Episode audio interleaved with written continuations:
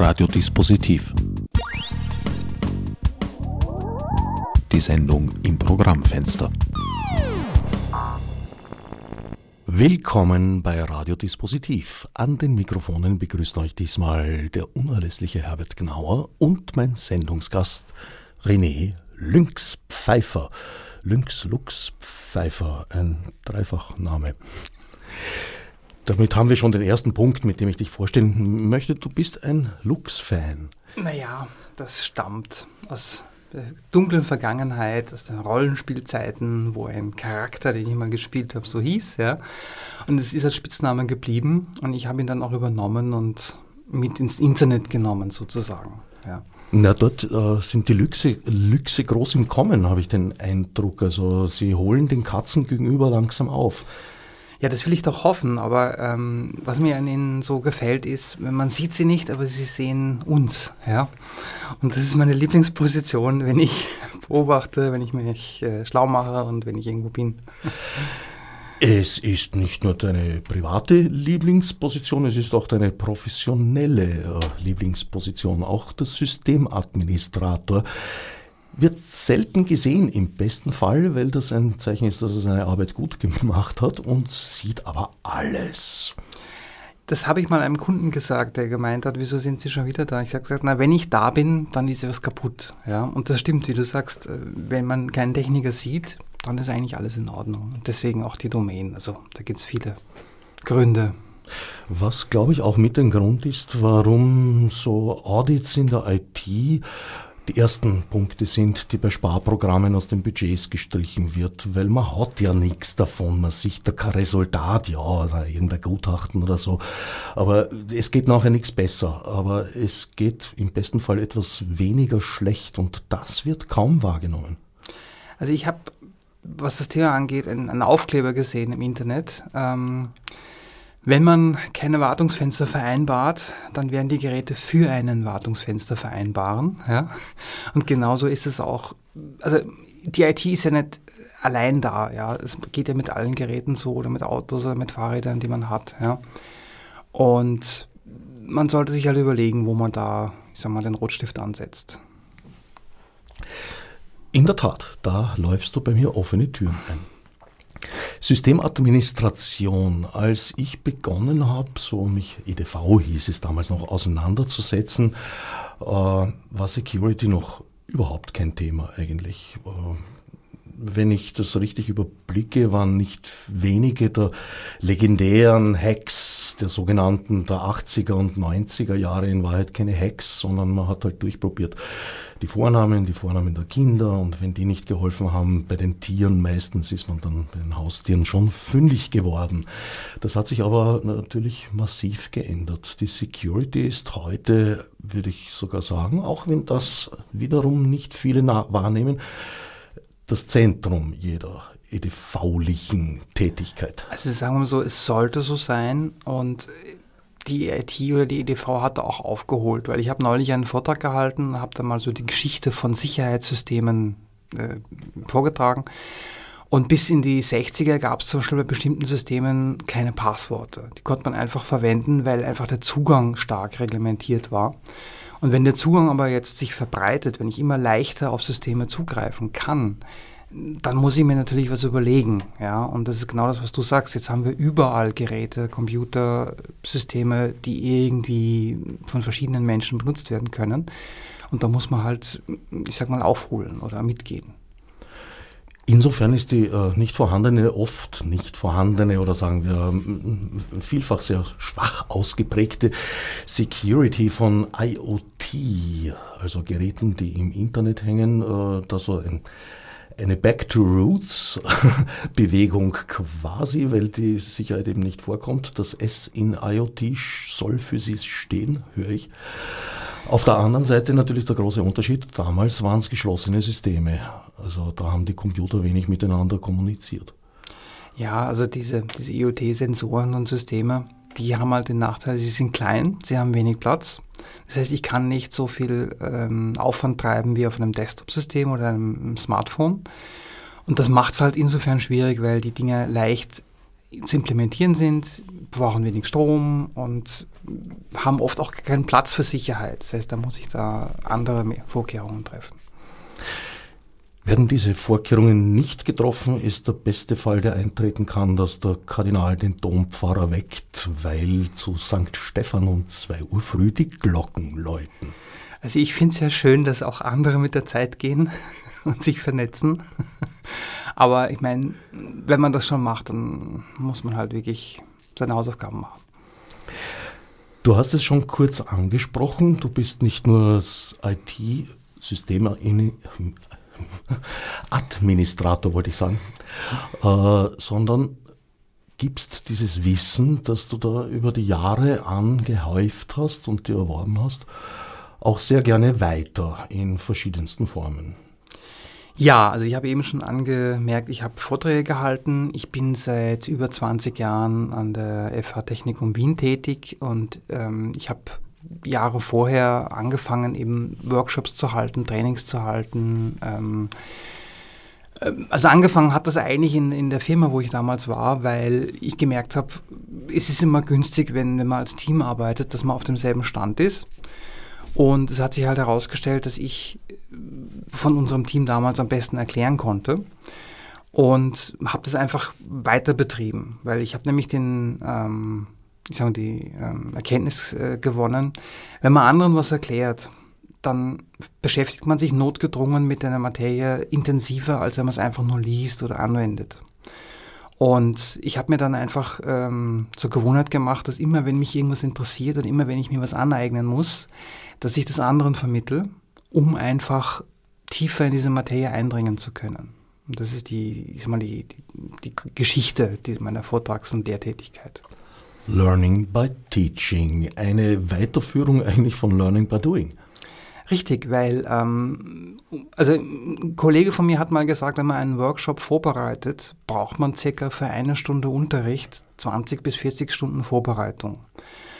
Und wenn man das ein paar Mal macht, merkt man, ähm, man muss sich ja auf Fragen vorbereiten, man muss einen richtigen Weg erfinden, die Zusammenhänge zu erklären. Und dafür braucht man immer viel mehr Verständnis, äh, als wenn ich jetzt diese, was, was auch immer ich erklären möchte, nur lese und wiedergebe. Der Punkt, wo man etwas wirklich verstanden hat, ist also der Punkt, an dem man in der Lage ist, es mit eigenen Worten wiederzugeben und zu erklären. Genau, ja. Und äh, also ich, ich habe das auch für mich verwendet, wenn ich selbst mir was aneignen möchte, wenn ich was lernen möchte, dann verbinde ich das meistens mit einem Sprung ins kalte Wasser, indem ich zum Beispiel ähm, für mich ein Projekt mache, um irgendwas umsetze. Ja. Und äh, wenn ich genug mich damit beschäftigt habe, dann verbinde ich das eben mit einem Vortrag oder mit, mit einfach einer, einem Training, wo ich einfach sage, okay, wo ich anderen erkläre, das habe ich jetzt herausgefunden, schaut sich das mal an oder ich erkläre euch jetzt mal, welche Schwierigkeiten man hat. Weil ein, ein großes Problem beim Lernen ist Frustration. Und wenn man schon mal im Internet irgendwelche Tutorials herausgesucht hat, wird man feststellen, die sind meistens unvollständig, hinter, also lassen einfach Probleme aus, auf die man normalerweise trifft und tun so, als wäre das alles kein Problem. Und das ist ein großes Problem für Lernende, weil die einfach bei der Frustration dann aufgeben und sagen, ja, das lasse ich einfach, es ist schlecht erklärt oder ich verstehe es nicht. Ja, du gehst also in deine Unterrichtsstunden ähnlich äh, nicht vorbereitet wie ich in Weiland meinen Schultagen zur Prüfung? Das kann ich mir nicht leisten, ähm, weil bei den Themen, die ich vortrage, habe ich halt so viel Berufserfahrung, äh, dass dass man das da schon machen kann, aber man muss trotzdem zum Beispiel Beispiele vorbereiten äh, oder mm, zum Beispiel Fragen vorbereiten. So ein Konzept braucht man schon. Ja. Also die Gestaltung liegt eigentlich zumindest sehr stark in, in, in Händen der äh, zu gestaltenden Zuhörerschaft und Ihnen. Äh, wie unterscheidet sich das dann von einem Barcamp? Pss, wahrscheinlich nichts viel, weil ich muss das Publikum mit einberechnen, sage ich mal. Ähm, zum Beispiel auch meine Unterlagen, die ich habe für die Kurse, äh, die verwende ich zwar für mehrere Kurse, aber wenn ich jetzt zum Beispiel Vorträge halte, muss ich immer wissen, wer sitzt im Publikum, was sind das für Menschen, ja, was haben die für eine Vorbildung oder welche Spezialitäten haben die, was interessiert sie auch. Und ich versuche das so gut es halt geht immer herauszufinden, dass ich mich ein bisschen anpassen kann. Wie findet man das heraus? Das war, wenn ich Referate gehalten habe, oft ein, ein schwieriger Punkt, weil man kann ja nicht so eine, eine Referatseinstiegsprüfung machen. Also es gibt mehrere äh, Taktiken, die ich da anwende. Man fragt den Veranstalter oder die Veranstalterin oder was ich gerne mache, wenn es eine Veranstaltung ist mit Pausen, gehe ich vorher hin und versuche ein bis zwei Pausen zu erleben und gehe und rede mit den Leuten, die dann dort sind. Und dann versuche ich ein bisschen herauszuhören, was das für Menschen sind. Was machst du, wenn es der erste Vortrag des Tages bist? Dann schaue ich mir das Publikum intensiv an und schaue in die Gesichter und versuche halt irgendwie herauszufinden, ob ich richtig liege oder nicht. Das heißt, der Vortrag beginnt mit einem mehrminütigen Schweigen. Nein, also ich muss schon was sagen, weil sonst tut sich ja nichts in den Gesichtern. Also, aber man kann, man kann auch dem Publikum ansehen, wie der Vortrag so läuft. Ja.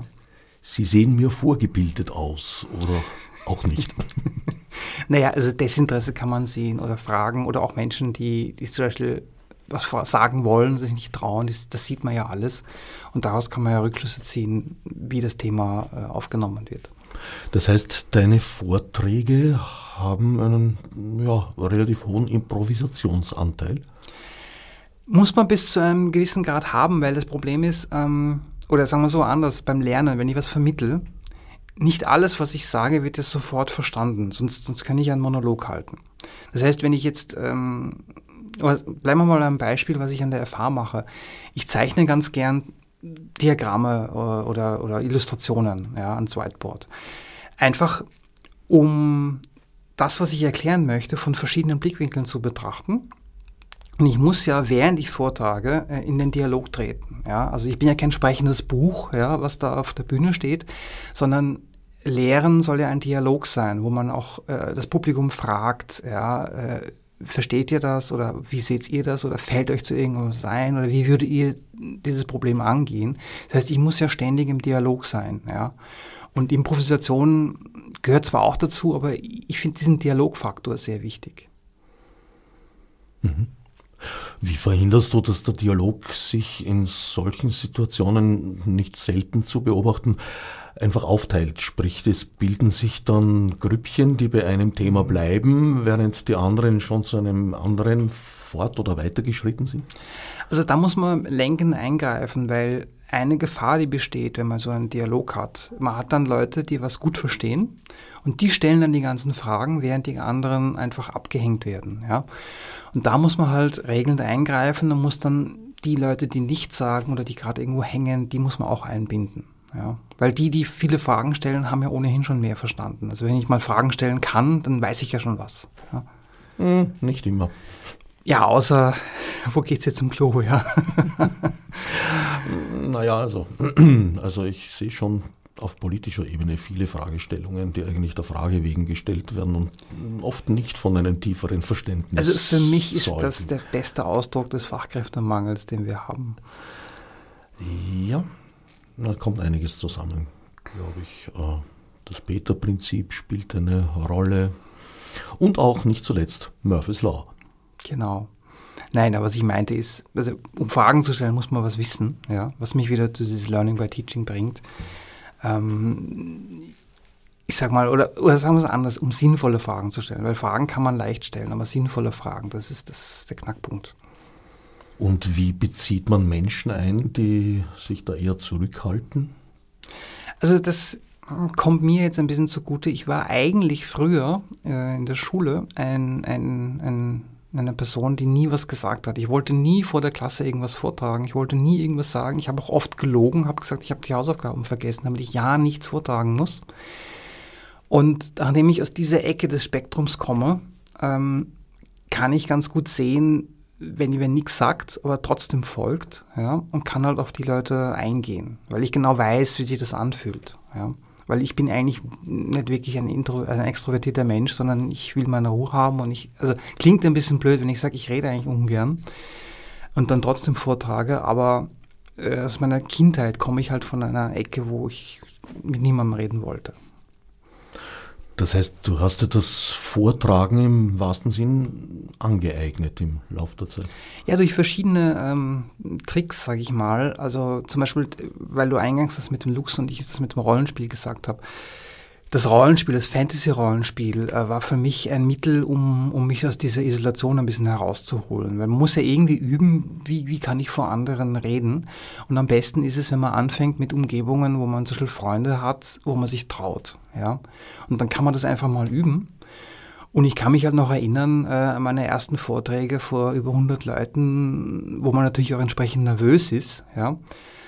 Ähm, aber ich habe das halt einfach in Schritten gemacht. Ich habe immer mir den nächstgrößeren Schritt genommen und habe einfach geübt, kann ich das, weil ich es einfach herausfinden wollte, weil ich, ich vertrete halt die Ansicht, um, um herauszufinden, ob ich was kann, muss ich es halt machen, sonst kann ich es nie herausfinden. Ich zähle auch zu den Menschen, die die Dinge tatsächlich angreifen müssen, um sie zu begreifen. Hm. Du bist ja auch genau eigentlich in dieser Ecke aufgewachsen und groß geworden, äh, sich im Self-Learning-Verfahren, Learning by Doing, äh, Dinge anzueignen. Das beginnt mal so im Knabenalter, indem man irgendwelche Geräte zerlegt, um drauf zu kommen, wie sie funktionieren. Äh, wenn man es dann begriffen hat, funktionieren sie meistens nicht mehr. also der Break-Even, äh, äh, wo ich sozusagen mehr Nutzen als Schaden anrichten konnte, der war erst so im, im Teenie-Alter, im Fortgeschrittenen festzustellen. Vorher habe ich sicher mehr ruiniert auf diese Art und Weise. Also das war bei mir auch so. Ich hatte striktes ähm, Verbot, neu angeschaffte Elektrogeräte zu öffnen von der Familie, weil ich halt einfach wissen wollte, was da drin ist. Und ähm, ich habe dann, also meine Eltern haben das kanalisiert, die haben mir Elektronik-Experimentierkästen gegeben, damit ich nichts öffne, ja. und ähm, ich bin es halt gewohnt, durch meine introvertierte Art, mir einfach Bücher zu nehmen und mich mit irgendwas zu beschäftigen, ja. Und das habe ich einfach lange gemacht und ich mache es bis jetzt auch, ja. Das heißt, ich, ich bin es gewohnt durch, durch ähm, Schule und, und Uni, dass ich recherchiere, ich mich in die Bibliothek vergrabe und mal schaue, was ich alles finde und das Ganze dann zusammensetze. Das Ganze hat nur Grenzen, die muss man halt auch kennen, weil ich kann durch das Beschäftigen, also dieses autodidaktische Lernen, kann ich nur bis zu einem gewissen Grad kommen. Ja, ich brauche dann irgendwann den Austausch mit anderen, die das vielleicht auch machen oder die auf diesem Gebiet mehr wissen, weil sonst komme ich über eine gewisse Schwelle nicht hinweg. Und das muss man halt auch, ich sag mal, berücksichtigen. Ja.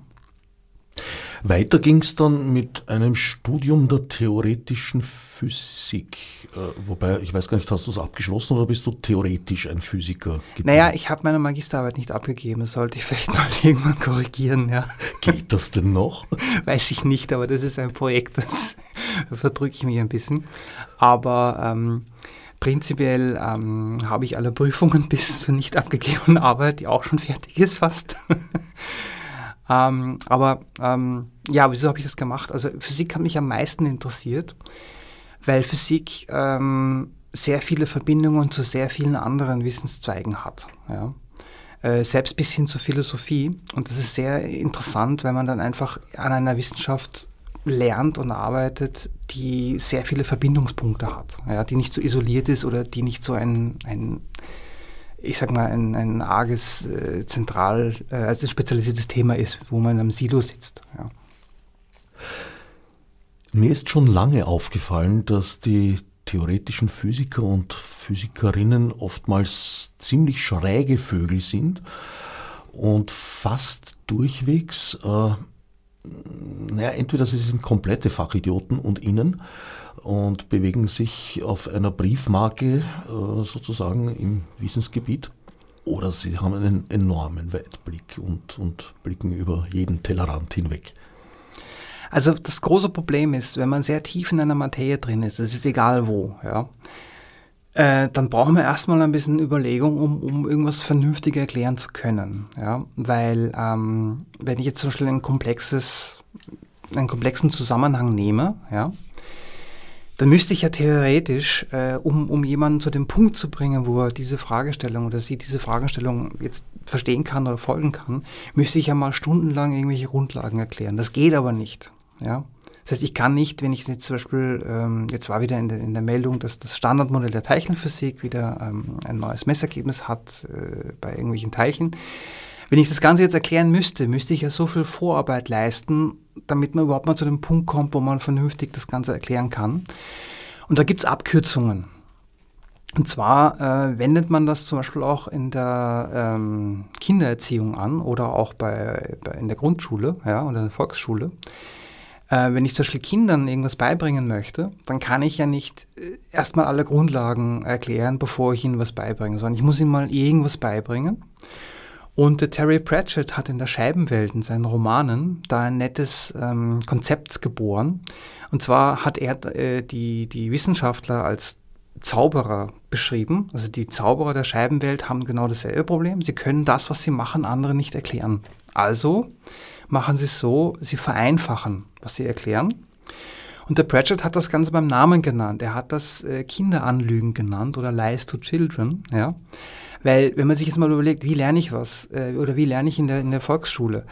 Ich kann ja nicht mit der Elementarteilchenphysik anfangen. Das geht ja nicht. Das heißt, ich fange erstmal mit vereinfachten Konzepten an, die aber nicht stimmen. Und die baue ich dann nach und nach aus. Ja? Das heißt, ich fange mal, also wie, wie beim Schwimmen lernen. Man, man wirft mal einen Rettungsring ins Wasser, der aber nicht schwimmen ist, wenn man sich daran festhält, aber man kann mal im Wasser überleben. Ja? Und dann fängt man an, die nächsten Sachen aufbauend zu erklären. Und dieses Konzept ist ein sehr wichtiges didaktisches Konzept, weil man erstens reduziert auf so Portionen, die man verstehen kann. Ja? Und wenn man dann so eine Brücke baut oder eine Leiter, wo man dann einfach weitergehen kann. Das mit dem Konzept, das äh, zum Verständnis dient, äh, aber in Wahrheit nicht stimmt, ist ein interessanter Punkt. Das hat mir mal ein, ein, ein Wissenschaftler gesagt, der sehr äh, relativistische Standpunkte vertreten hat. Und dann habe ich ihn mal gefragt, bist du jetzt eigentlich ein Dissident innerhalb deiner Naturwissenschaft? Und er hat kurz nachgedacht und dann hat er gesagt, nein, eigentlich nicht. Es spielt für uns in Wahrheit gar keine Rolle, ob jetzt eine Hypothese stimmt oder nicht, solange sie anwendbar ist und sinnvolle Resultate liefert, arbeiten wir mit ihr ohne Rücksichten und hinterfragen sie nicht. Das Hinterfragen ist eine Sache der Freizeit, hat er mehr oder weniger gesagt. Da hat er auch recht, weil ähm, das habe ich auch aus meiner Physikstudie mitgenommen. Die Warum-Fragen sind die schwierigsten und auch oft machen sie keinen Sinn. Ja, zum Beispiel, wenn man sich überlegt, naja, warum fällt etwas auf den Boden? da kann man halt mit der Gravitation kommen und wenn man fragt, na, warum gibt es die Gravitation, dann muss man dann irgendwann abbrechen, weil wir wissen es wir nicht. nicht. Ja? Aber es spielt auch keine Rolle, ja, weil wir müssen sowieso damit leben.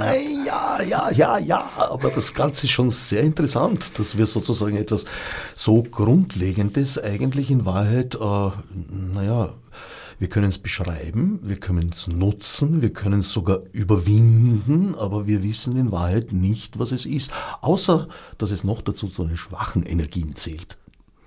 Ja, also das sind die Eigenschaften, ja. Aber wie gesagt, die philosophische Frage, warum gibt es das? Ähm, das ist schwierig. Und das ist auch schwierig, wenn man zum Beispiel lehrt und man bekommt diese Warum-Fragen, ja. Da muss man sich auch was einfallen lassen. Mhm. Was sagst du dann so ungezogenen Menschen wie mir? Naja, ich habe ja viel Humor, also man kann das mit Humor gut äh, abbiegen, ja? Äh, aber ähm, naja, und, und vor allen Dingen, was ich auch sagen muss, äh, das ist auch ein ganz wichtiger Punkt, ähm, das sage ich auch meinen Studierenden. Ähm, der Spruch stammt von einem meiner Lehrer von der Schule, vom Gymnasium. Äh, der hat mal gesagt, es gibt keine dummen Fragen, es gibt nur dumme Antworten. Ja? Und was ich schon, was mir schon wichtig ist, ist, dass man Fragen stellt. Ja? Weil manche, weil wir eben auch geredet haben, wie, wie gehe ich mit Leuten um, die sich nicht trauen, manche trauen sich nicht, eine Frage zu stellen, weil sie glauben, die ist einfach blöd oder dumm. Ja. Aber ich weiß aus eigener Erfahrung, es gibt wirklich keine dummen Fragen, ja, weil entweder äh, man weiß was nicht oder man versteht was nicht, aber die Frage dient ja dazu, das zu verbessern. Also Fragen ist, sollte immer drin sein. Ja. ja, das ist dann schon der wesentliche Schritt weg vom Frontalunterricht wie wir ihn noch genossen haben. Ja, den hatte ich auch teilweise in der Schule. Ja, das heißt, ich kenne auch noch die, die guten und die schlechten Zeiten. Ja. Aber ähm, ich muss auch sagen, wer mich geprägt hat, war mein, mein ähm, Tutor auf dem Gymnasium, unser Klassenlehrer. Der hat Physikunterricht gemacht und der hat, muss man wirklich sagen, der hat die Jahre, die, die Unterricht davor hat er in Frage gestellt, weil er einfach an den Grundkonzepten gerüttelt hat, die uns in den Schulen davor vermittelt wurden. Weil ähm, er zum Beispiel auch uns dazu bewegt hat, ja, durch, also durch Fragen, durch Dialog hat er uns dazu bewegt, mitzudenken beim Unterricht. Er hat uns zum Beispiel auch untersagt, mitzuschreiben, weil er gesagt hat, ihr könnt alles, was ihr mitschreiben wollt, nachlesen. Ihr sollt mir zuhören. Wir reden jetzt über Physik. Er hat Physik unterrichtet. Ja. Und das hat mich schon sehr geprägt, weil ich gesagt, wenn ich mir gedacht habe, komisch, der macht etwas, was, was andere Lehrer bisher so nie gemacht haben. Ja. Da gibt es ein Gegenkonzept, das äh, mein Italienischlehrer, ich hatte leider nur ein Jahr Italienisch, äh, gepredigt hat. Der hat gemeint, man muss schreiben. Unbedingt etwas, was man dreimal geschrieben hat, vergisst man in Wahrheit nie wieder. Ja, aber, äh, also ja, man muss zum Beispiel, wenn man Sprachen lernt oder auch, auch, auch in Naturwissenschaften, das Mitschreiben verfestigt das Wissen, ja. Aber wenn ich jetzt nur schreibe, dann verkomme ich, ich sag mal, zum zum Stenografen, ja, äh, und schreibe einfach nieder, was ich äh, nieder, was ich höre. Und dann fehlt aber das Verständnis, ja. Also man darf äh, nicht auf Durchzug hören und mitschreiben, weil dann bleibt nichts hängen, ja. So man musste halt diese äh, den richtigen Ansatz finden, ja. Und er hat halt einfach, er wollte verhindern, dass die Leute in der Physik einfach die Formeln abmalen wie die Hieroglyphen und nicht verstehen, was es eigentlich bedeutet. Verstehen, was es bedeutet. Da hat mir Erich Neuwirth einmal, ich zitiere es gern und oft, ein wunderbares Zitat geliefert. Er hat gesagt, na, dass mir Formel interessiert, dafür muss ich sie schon klingen hören. Das ist noch eine Stufe weiter, also nicht nur verstehen, sondern auch äh, spüren.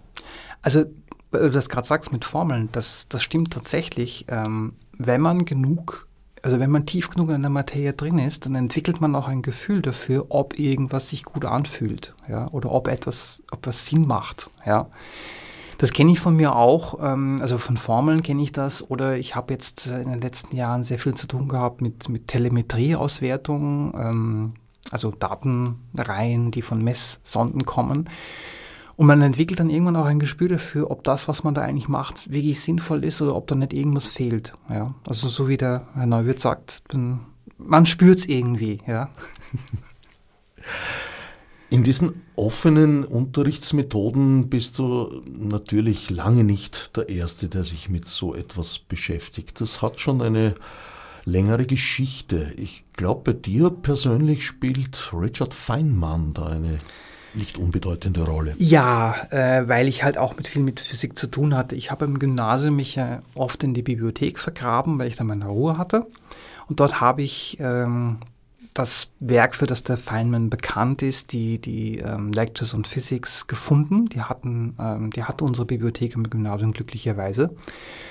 Und was ich im Prinzip gemacht habe, ich habe den Physikunterricht nachgelesen. Ich wollte einfach nochmal das, was wir im Unterricht gemacht haben, mit eigenen, äh, mit, mit anderen Worten aus anderen Quellen lesen. Dann habe ich festgestellt, die Bücher sind bei den Grundlagen fast reine Textbücher. Da kommen kaum Formeln vor und wenn, dann sind sie gut erklärt und es sind sehr viele Textpassagen drin, wo, wo der Feynman einfach in normal verständlicher Sprache erklärt hat, was jetzt eigentlich passiert. Und das hat mich so begeistert, dass ich mich mit der Person beschäftigt habe und natürlich diese Lectures auch gelesen habe. Ja. Und er hat einige dieser Konzepte, die wir jetzt gerade so besprochen haben, hat er versucht umzusetzen. Das, das ist natürlich nicht immer gelungen, weil das ist die Gefahr, die ja zum Beispiel besteht, wenn man sich ein ganz tolles Unterrichtskonzept äh, ausdenkt, es heißt ja nicht, dass es automatisch funktioniert. Ja, also wenn ich jetzt meine, mein, meinen Aufwand in die Vorbereitung stecke, gibt es ja keine Garantie, dass es funktioniert, weil wir haben ja mit Menschen zu tun, die keine Maschinen sind. Eben, ja. es ist auch vom Auditorium abhängig. Richtig, und jeder hat mal einen schlechten Tag. Ja, äh, manche, also gerade auch an, an, an der FH, man hat Stress, es gibt andere Prüfungen, also man kann nicht davon ausgehen, dass dass die Menschen, die man unterrichtet, immer 100% fokussiert sind. Man hat auch private Probleme. Ähm, und diese Sachen, die kommen natürlich auch mit hinzu. Ja? Das heißt, ähm, ähm, das muss man berücksichtigen. Ja? Und ich habe es auch schon oft gehabt, dass man zum Beispiel dann einfach einen Schritt zurück macht, äh, Sachen nochmal reduziert, weil Leute einfach einen schlechten Tag haben. Aber da ist ja nichts dabei. Ja. Es ist ja, wie du sagst, oder wir sind ja keine Maschinen. Ja. Feinmann. Na, vielleicht reden wir noch ein bisschen ja. über diese hochinteressante Figur. Ja, also ähm, ich habe dann später noch entdeckt, ähm, also neben den Lectures on Physics, er hat ähm, gesch viele Geschichten erzählt und er hat auch einige dieser Geschichten, die er, die er erlebt hat und erzählt hat, er in Büchern niedergeschrieben. Und ähm, die habe ich mir zur Uni-Zeit gekauft. Und er hat zum Beispiel illustriert, ähm, also es, nennen wir das Buch beim Namen. Es gibt ein Buch, das heißt The Pleasure of Finding Things Out, also das, äh, der Reiz, Dinge herauszufinden, wo er zum Beispiel auch seine wissenschaftliche Neugierde ähm, erklärt hat. Ja, dass es ihm einfach Spaß macht, zu verstehen, wie Dinge funktionieren. Ja. Und dass das zum Beispiel seinen eigenen Reiz hat, um, um mal auf die klingenden Formeln zurückzukommen. Ja. Ähm, es gibt ja diesen, ich sag mal, diese, diesen Wettkampf zwischen Geistes- und Naturwissenschaften, ähm, wo, man, wo es auch viele Witze gibt und alles Mögliche, ja. Alle wahr.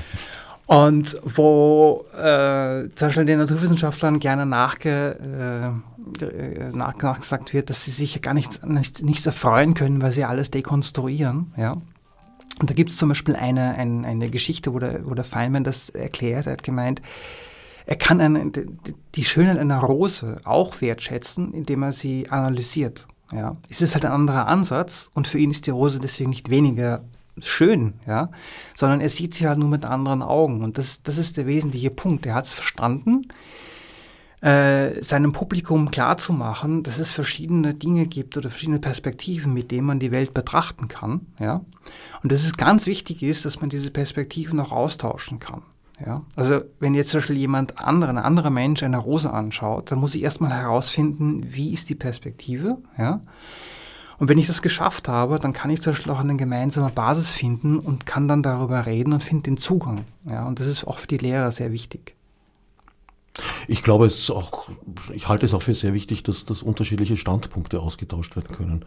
Weil du Witz sagst, also einer meiner Lieblingswitze in, in, in dieser Kategorie etwa sind der Ökonom, der Mathematiker und der Physiker, die in einem Zug durch Schottland fahren und aus dem Fenster schauen und eine Kuh sehen, die schwarz ist. Worauf der Ökonom sagt, schau, in Schottland sind die Kühe schwarz. Sagt der Mathematiker, na Moment, in Schottland ist zumindest eine Kuh schwarz, worauf der Physiker antwortet, nein, eine Kuh auf zumindest einer Seite. Genau, ja. Und das kann dann aber unter Umständen eben schon auch der dekonstruktivistische Schritt zu viel sein. Also man kann damit auch Leute in den Wahnsinn treiben, ja, weil ähm, ich bin es halt auch gewohnt, äh, in, in Messreihen zu denken, ja, und einzelne Ereignisse sind schön, aber da die heißen ja noch nichts. Ja. Und mein privates Umfeld kennt das schon, mein Freundeskreis. Wenn, wenn jemand halt ein, über ein Einzelereignis redet und ich sage, naja, das kann man aber so nicht sagen, nicht verallgemeinern, dann kommen wir zu diesem Witz. Ja. Aber ich sage mal, das ist aber auch, ich sage mal, eine Berufskrankheit. Ja. Dass man einfach gewohnt ist, so zu denken und dann da schwer rauskommt. Zerdenken ja, also man kann da sehr viel Zeit auch verbringen mit einseitigen, einseitig schwarz gefärbten Kühen. Naja, das mit Ableiten von Schlüssen ist überhaupt so, so eine Sache. Das betrifft vor allem die Statistik. Es ist immer noch ein weit verbreiteter Irrtum, aus der, Statistik etwas für ein, eine Prognose eines Einzelereignisses ableiten zu können. Würde das gehen, wären wir alle Lottogewinner. Das ist richtig. Und was da auch noch dazu kommt, ist ähm, viele, also ich, ich möchte nicht verallgemeinern, ich möchte auch jetzt nicht konkret werden, aber was Statistik angeht, man kann mit allen Daten, die man irgendwo finden kann, Statistik betreiben. Die Sache ist nur, ob das Sinn macht oder nicht. Das ist ein ganz anderes Thema. Ja? Weil nur weil ich irgendwas berechnen oder in Anführungszeichen messen kann, heißt nicht, dass das, was ich messe, eine Bedeutung hat. Ja. Die Relevanz wir haben es ja auch an Covid gesehen, also dass die Leute jetzt äh, Statistiken oder Messungen munter verschieden interpretieren und nicht wissen, was sie messen und nicht wissen, ob es vollständig ist. Da haben wir jetzt ja zwei Jahre einen Fundus, ja, wie man damit umgeht oder auch nicht umgeht. Mm, naja, ich weiß nicht, wie weit tatsächlich sozusagen die die Betrachtung äh, dieses Feldes verbreitet ist oder wie, ich habe eigentlich den, eher den Eindruck, die Leute hängen sich da lieber an irgendeinen statistischen Glauben und glauben den Statistiken, die ihnen ja, Ihre vorgefasste Meinung bestätigen. Ja, also man sucht sich auch die Statistik, die einem am besten gefällt, wenn man das haben will. Ja. Aber wie gesagt, dazu möchte ich auch eins sagen, Statistik ist sehr wohl ein Gebiet der Mathematik. Ja.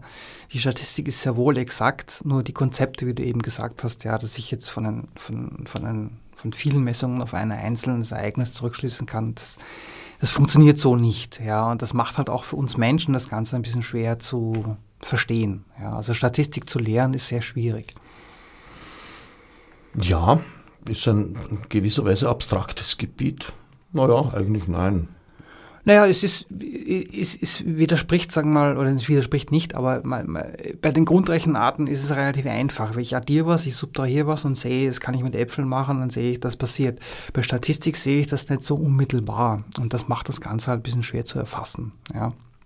Naja, inzwischen gibt es auch YouTube-Videos, die relativ ja. gut erfassbar auch das Prävalenzproblem dieser Tage immer noch weit verbreitet erklären können. Stimmt, da gibt es aber, es gibt auch sehr viele ähm, YouTuber, ähm, die, die das wirklich gut visualisieren, wo man da wirklich auch gut äh, verstehen kann, wie, die, wie diese Konzepte funktionieren. Ja. Ja. Nicht unbedingt beliebt bei so manchen äh, Theoretikern, sag ich mal. Naja, also ich mag gute Erklärungen. Wenn jemand das gut erklären kann, dann schaue ich mir das gerne an. Zurück zu Feimann, der war ja nicht irgendein äh, Esoteriker, sondern der war ein waschechter, geeichter Wissenschaftler auf mehreren Gebieten interessanterweise, Physik und Biologie aber auch. Hat er zumindest eine Zeit lang geforscht und äh, ja, mit dem Nobelpreis bedacht, zu einer Zeit 1960, glaube ich, als der Nobelpreis sich noch äh, unangezweifelter äh, Nobilität freuen konnte. Ja, also er hat in mehreren Bereichen gearbeitet. Ich glaube, Chemie war auch, er war als Chemiker auch tätig, ja. Und ähm, was ihn halt auch ausgezeichnet hat, war, ähm, klingt jetzt ein bisschen komisch, aber er hat die sogenannten Feynman-Diagramme erfunden. Man hat in der theoretischen Physik ähm, mathematische Konstrukte. Äh, das sind halt, ich sag mal, so, so Summen, die theoretisch unendlich sind, ja, die, mit denen man arbeitet. Und er hat einen Weg gefunden in der Teilchenphysik, wie man diese Summen und diese mathematischen Operationen exakt in Diagrammen darstellen kann. Ja, das heißt, es gibt eine hundertprozentige mathematische Äquivalenz zwischen den Summen und mathematischen Operatoren und seinen Diagrammen. Ja. Und weil ich eben schon ein paar Mal angemerkt habe, das Visualisieren oder das, das Darstellen von Zusammenhängen ist sehr wichtig. Diese Feynman-Diagramme hatten zwei äh, Zwecke. Äh, er hat sie nicht aus didaktischen Zwecken ähm, erfunden, sondern er wollte damit eigentlich rechnen. Er wollte einfach das Rechnen oder die mathematischen Operationen vereinfachen und hat damit eine Methode gefunden, die die äh, Berechnungen sehr intuitiv veranschaulichen. Ja? Und das muss man schon sagen, ist bahnbrechend, weil, weil diese Feynman-Diagramme sind, seit er sie erfunden hat, ein, ein fester Bestandteil der, der Physik. Mhm. Also eine, eine optische Darstellung. Mich genau. erinnert das ein wenig an äh, einen Autisten, der eine mathematische Hochbegabung hat, ist einer von denen, die äh, riesige Zahlen in komplex, sehr komplexen Operationen im Kopf äh, unterbringen kann. Und der hat gemeint, jede Ziffer hat für ihn verschiedene Eigenschaften. Weich, hart, warm, kalt, auch Farben und so weiter. Und eine große Zahl setzt sich einfach aus vielen Ziffern zusammen, wo sich diese Eigenschaften dann verbinden und damit hat auch eine große Zahl äh, sozusagen ein, ein, ein äh, eindeutiges Muster, an dem sie für ihn spürbar, fühlbar, erlebbar ist. Ja, es gibt ja auch ähm, Menschen, die, ich glaube, den Begriff nennt man Synästhesie oder so, die die Sinneseindrücke anders verarbeiten. Ja? Uh, und also teilweise ist es belastend für sie, wenn sie irgendwas erfahren, was sie, was sie eben unang als unangenehm erfinden. Aber in dem Fall gibt es auch solche, ähm, die zum Beispiel irgendwelche Eigenschaften verbinden, wie du gerade gesagt hast. Ja. Und die, also ich, ich habe es, glaube ich, nicht. Also ich kenne keine weichen und harten Zahlen, ja. Aber. Nur ähm, gerade und ungerade. Naja, ich, ich habe sicher auch eine, eine bestimmte Wahrnehmung von diesen Sachen. Ja. ja, sicher. Du stolperst sicher hin und wieder über die eine oder andere Primzahl zum Beispiel und freust dich. Ich freue mich immer über Primzahlen. Siehst du? Nein, aber was, was, was vielleicht noch ein wichtiger Punkt ist, ähm, weil, weil, ich auch grad, weil wir gerade über den Herrn Feynman reden. Kreativität ist absolut wichtig, ja, sowohl bei der Lehre als auch beim Verstehen, als auch beim Vermitteln, ja, weil, ähm, und speziell in den Naturwissenschaften, weil was vielleicht ein bisschen untergeht bei diesen, bei diesen Witzen oder bei diesem Zwiespalt zwischen Geistes- und Naturwissenschaften, man braucht für, für alle Arten von Wissenschaften sehr viel Kreativität. Weil ich muss ja mal aus dieser Box, in der ich gefangen bin, rauskommen, ja, äh, gedanklich. Und das kann ich ja nur schaffen, indem ich äh, kreativ bin und mir überlege, was könnte denn alles sein und wie könnte ich das kombinieren. Und der Richard Feynman war auch durch die Geschichten, also diese Bücher kann ich auch sehr empfehlen von ihm, die Geschichten sind sehr unterhaltsam der war auch ein sehr kreativer Geist, der halt einfach versucht hat, äh, eben sich nicht gefangen nehmen zu lassen von, von fest eingefahrenen Ansichten und Gewohnheiten. Ja? Und das ist ganz wichtig und wenn man lehrt, sollte man sowas auch fördern. Also sein, das eigene Publikum muss auch ausbrechen können aus fest eingefahrenen Denkmustern. Und es gibt eine, ich weiß nicht, von ihm entwickelte oder nach ihm benannte Technik, die sich allerdings weniger auf Unterricht als auf äh, Selbstlernen bezieht. Die Feinmann-Technik. Ja, ähm, die hat er auch in seinen Geschichten dargestellt, aber da geht es auch darum, man, wenn man etwas lernen will, muss man sich damit beschäftigen und das kann man am besten, indem man es lehrt. Ja?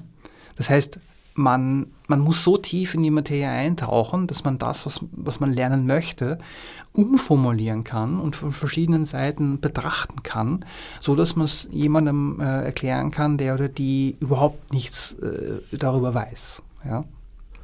Da gibt es vier, naja, Stufen sind es nicht, es sind eigentlich Stationen in einem Kreislauf.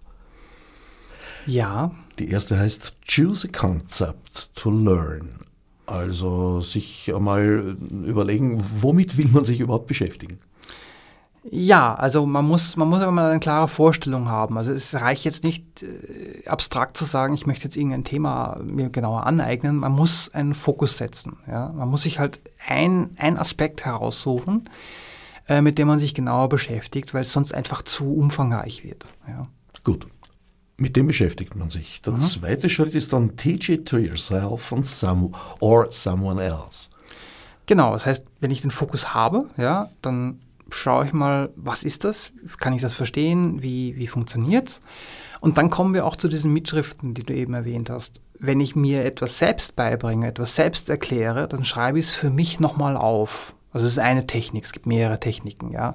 Ich kann mich auch vor den Spiegel setzen und mich, mir das selbst erklären, aber ich schreibe zum Beispiel gern Sachen auf und bringe sie einfach in eine Fassung, um es mir zu erklären.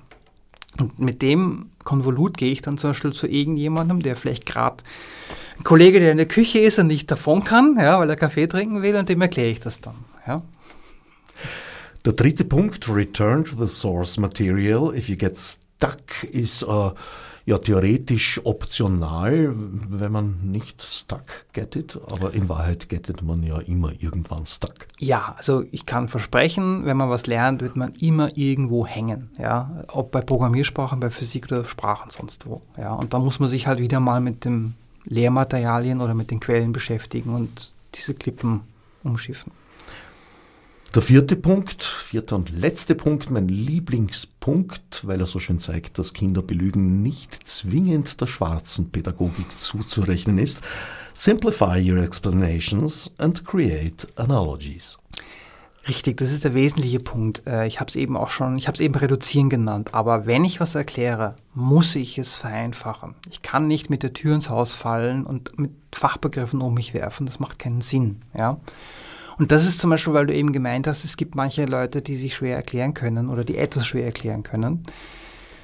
Manche haben Angst, das Thema, was ihnen so gefällt, zu vereinfachen, weil sie Angst haben, es wird dann zu banal. Das stimmt aber nicht. Ja? Eine Vereinfachung greift ja das Thema nicht an, ja? sondern eine Vereinfachung macht es anderen zugänglicher, Also es ist so wie, wie jemandem, äh, ich sage mal, über die Straße helfen oder die Treppe hochhelfen. Man muss ja in kleinen Schritten gehen. Das geht nur mit Vereinfachung. Und das, was ich gelernt habe, in dem vierten Schritt, den der Feynman beschreibt, muss ich zwangsläufig, um es zu vermitteln, in einfache Analogien bringen, damit jemand verstehen kann, wie das Ganze, äh, also damit man es überhaupt aufnehmen kann, sagen wir es mal so. Wendest du das bewusst an oder ergeben sich diese Zyklen von selbst?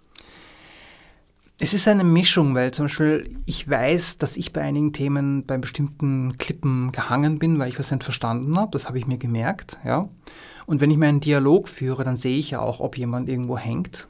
Und äh, dann versuche ich halt zum Beispiel durch Umformulieren, durch Vereinfachen oder durch, durch Finden von Analogien, ja, versuche ich die Leute äh, darüber hinweg zu helfen. Und manchmal gibt es aber auch Sachen, äh, da, da, kann man nichts vereinfachen. Zum Beispiel, es gibt eine Aussage von unserem äh, Physikprofessor äh, an der Uni, wo ich war. Da hat jemand gefragt, wie kann ich mir einen vierdimensionalen Raum vorstellen? Und der hat dann darauf gesagt, gar nicht. Ja, weil wir haben kein Sinnesorgan für mehr als drei Dimensionen. Also können wir uns das auch nicht vorstellen. Das heißt, wenn jetzt jemand in der Mathematik oder Physik von mehrdimensionalen Räumen redet, haben wir keine Chance, uns das vorzustellen. Also müssen wir zu Analogien greifen, müssen sagen, naja, das ist so wie, es, es ist zwar dann doch nicht so, aber man kann sich dann einfach vorstellen. Ja. Wäre es legitim, die Zeit als vierte Dimension einzuführen oder ist das eine Vergewaltigung naja, derselben? Ist es schon, aber das Problem ist, äh, ich kann mir es ja dann trotzdem nicht vorstellen, weil ich kann ja nicht auf die Uhr schauen und so tun, als sei das noch Teil des Raums. Das kann ich mir einfach nicht vorstellen, weil wir es ja nicht gewohnt sind. Ja. Naja, aber da gibt es schon ein Verhältnis, wie wir es seit Einstein ja, man kann, man kann natürlich die Realitätstheorie bemühen, aber wenn ich jetzt zum Beispiel einen achtdimensionalen Raum nehme, dann bin ich aufgeschmissen, weil da komme ich einfach nicht weiter. Ja. Mhm. Das ist dann praktisch äh, ja, der Vorstellung enthoben, aber ja. wie handelt man das dann außer in Form abstrakter Zahlen? Also es geht nur abstrakt dann, man muss dann auch aufgeben, sage ich mal. Also ich, ich, ich, ich finde keine wirklich sinnvolle Visualisierung für, für äh, einen 8, 9, 20-dimensionalen Raum. Ja. Das, das, das, da muss ich einfach dann zur Formel zurückgreifen. Ja. Mir fällt dann bei solchen Gesprächen immer ein, die von mir sehr geschätzte Sendung hier im freien Radio, die Radiobande wo die Kids mal eine Sendung gemacht haben über Vampire und am Schluss hieß es, ein Vampir ist erlöst, wenn in der fünften Dimension alle in einer Reihe stehen. Das ist eine sehr gute Aussage. Ja, darüber denke ich seit damals nach, muss ich sagen. Wie sinnvoll ist dann die Beschäftigung mit acht Dimensionen zum Beispiel? Also sinnvoll bei, bei Modellen, gerade in der theoretischen Physik. Ähm, die Modelle haben teilweise so viele Eigenschaften, die, die man, ich sag mal, von, von der Schulphysik über Bewegungsgleichungen am Anfang, ähm, die darüber hinausgehen. Ähm, es sind einfach Werkzeuge, die man dann irgendwann verwendet. Ja? Also wie, wie in jedem Modell äh, muss ja nicht theoretische Physik sein, also Teilchenphysik. Es gibt ja auch Wettermodelle, die sehr komplex sind oder auch äh, statistische Analysen, die sehr komplex sind. Irgendwann wird dann, wenn man, wenn man sehr viel über ein Fachgebiet weiß und sich damit beschäftigt, irgendwann wird das einfach zum, zum Werkzeug und man verwendet das dann, ohne jetzt da länger drüber nachzudenken. Mhm. Quasi ein, ein gar nicht vorstellbarer Hammer, den man verwendet, um doch sichtbare Nägel einzuschlagen? Ja, man kann es sich so vorstellen, ja. Wir kommen leider schon äh, in die letzten Sendeminuten. Jetzt haben wir noch ein Thema aufgespart. Ich fürchte, ja. du weißt, was jetzt kommt. Ich weiß, was kommt, ja. Als wir uns so überlegt haben, worüber wir die Sendung äh, so machen wollen, kam ein Thema. Du hast damals dich im Glauben gewähnt, vorsichtig ausgedrückt, einen sinnvollen Anwendungsfall für Blockchains zu kennen. Ja, ich habe ich hab versucht, ähm, ein einen Anwendungsfall dafür äh, herauszufinden. Ich muss aber gestehen, mir ist bis jetzt noch keiner eingefallen. Also ich habe gedacht, es ist einer am Tisch gelegen, der sich Nein, dann doch also nicht so. Der hat sich dann doch nicht als, als äh, praktikabel erwiesen, weil die Blockchain ist ja in aller Munde. Ja. Mhm. Äh, ich, ich glaube nicht, dass wir, dass wir für die Blockchain sinnvolle Anwendungsfälle finden, weil man kann vieles, was, was so Leute jetzt glauben, mit Blockchain lösen zu können, mit anderen Methoden machen. Ja? Und das Fass mit den Kryptowährungen möchte ich gar nicht erst aufmachen, weil ich halt das halt auch irgendwie ein bisschen für fragwürdig, was da passiert. Naja, es, es gibt einen Menschen, der, der äh, immer noch der festen Überzeugung ist, dass Blockchain doch gut sein kann, aber der vertritt eben die Auffassung, dass äh, das Proof of Work-Konzept äh, evil ist, weil es halt extrem energieaufwendig ist. Ja, also. Das ist der uns beiden bekannte Roland Alton Scheidel. Ja. Ähm, der die Fairchain betreibt. Da gibt es verschiedene Methoden. Also vielleicht, um mal zusammenzufassen, jetzt kann ich gleich meine Reduktion ein bisschen äh, auf die Probe stellen. Ja, ja bitte doch. Weil die Blockchain ist im Prinzip ein Problem, an dem mehrere Millionen, Tausende von, von Rechnern, Menschen, wer auch immer, äh, äh, herumrechnet. Dieses Problem wird halt parallel von verschiedenen gelöst. Ja. Und bei diesem Konzept, was wir gerade gesagt haben, Proof of Work, ähm, wird die Blockchain, die man sich als, als, eine Kette von, von unterschriebenen Kettenbriefen vorstellen kann, ja, die wird in verschiedene Lösungen gerechnet, ja, und die längste Lösung gewinnt, kann man sagen. Ja, das ist die Blockchain per se und alle anderen, die nicht schnell genug rechnen, die werden halt verworfen. Und das ganze äh, Spiel kostet halt sehr, sehr, sehr viel Energie, weil ich muss halt immer möglichst schnell mitrechnen an diesem Problem, muss schnell diese Kette ähm, weiterführen und der längste gewinnt. Ja. Und das Konzept, wie man es in der Informatik sagt, skaliert einfach nicht. Ja. Das heißt, ich kann nicht äh, dieses Problem beliebig weit treiben und äh, effizient lösen, sondern ich brauche immer mehr Energie dafür. Und das ist langfristig einfach nicht praktikabel, sowas zu verwenden. Es gibt aber auch Alternativen. Es gibt Alternativen, wo man zum Beispiel äh, dieses Problem, an dem da gerechnet wird, in andere Teile aufspaltet. Also zum Beispiel, äh, indem man halt ähm, Proof of Stake macht, indem man halt einfach ähm, Konsensmechanismen äh, verwendet, andere Algorithmen, ja, die weniger intensiv, energieintensiv sind. Was hätten die für Nachteile? Naja, die Nachteil ist die Verbreitung, ja, und vieles von diesen, von diesen, ähm, sag mal, Methoden haben halt zu wenig Menschen, die daran teilhaben, haben zu wenig Tests und haben, wissen halt nicht, wie das Ganze in der Zukunft, also wie stabil es sein wird. Ja. Das ist jetzt gerade so, sind alles Projekte, die gerade versuchen ähm, zu schauen, wie weit sie damit kommen und wie, wie gut das betrieben werden kann. Ich kenne Menschen, die sind fasziniert von dem Thema, äh, ja, aus Lust darüber nachzudenken, gewisserweise. Soweit bin ich nicht eingedrungen, aber mir kommt äh, sozusagen der super Anwendungsfall, wo ich Blockchain wirklich brauche, äh, weil er mit einem anderen bereits existenten Tool einfach nicht oder nicht so smart zu lösen ist, kommt mir ein bisschen vor wie ein lila Einhorn oder das Perpetuum mobile. Ja, kann man fast so sagen, weil, weil äh, Haupteinsatzzweck von einer Blockchain ist, ähm, ich habe Gruppen, Organisationen, Menschen, die einander nicht vertrauen und die versuchen, einen neutralen äh, Punkt zu finden, über den sie zum Beispiel Transaktionen oder Verträge abwickeln können. Ja.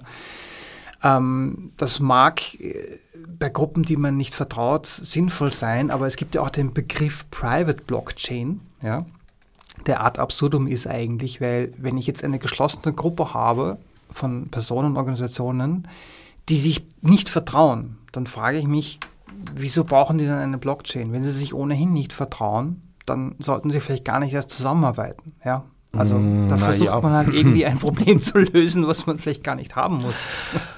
Äh, ja, es ist ein bisschen, glaube ich, schon auch der, der Versuch dabei, äh, mal wieder äh, eigentlich soziale Probleme mit ja. Hilfe von IT zu erschlagen, wie genau. Generalsekretäre als Terminus Technicus im Justizministerium gebrauchen.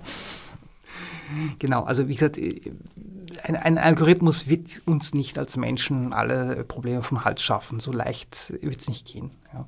Da müssen wir selbst auch noch was tun. Mhm. Das Blöde ist, dass die Verkäufer von äh, Algorithmensystemen, äh, naja, genau aber das eigentlich vorgeben. Das ist die klassische Werbung. Also man bekommt dann das Tollste vom blauen Himmel versprochen und ob das dann wirklich stimmt, das zeigt sich dann erst, wenn man es verwendet hat. Ja. Hm. Wie lange müssen wir es noch dulden, bevor allgemein anerkannt wird, dass es nicht stimmt? Ich fürchte zu lange. Also das, die Energie hätten wir was anderes machen können. Darüber zum Beispiel könntest du mal einen Vortrag am Netzpolitischen Abend halten. Ich werde mal drüber nachdenken, ja. Ich muss erst selbst darüber was lernen, damit ich vortragen kann. Du weißt ja, ja wie meine nur Methode ist. Nur ein bisschen. Der Rest ergibt sich ja dann. Schauen wir mal. Aber ja, äh, wir, denken wir mal über einen Titel nach und dann werde ich mich mal hineinsteigern. Damit sind wir am Ende der heutigen Sendung angelangt. Ich danke René Lynx Lux Pfeiffer für den Besuch im Studio und allen anderen fürs Zuhören.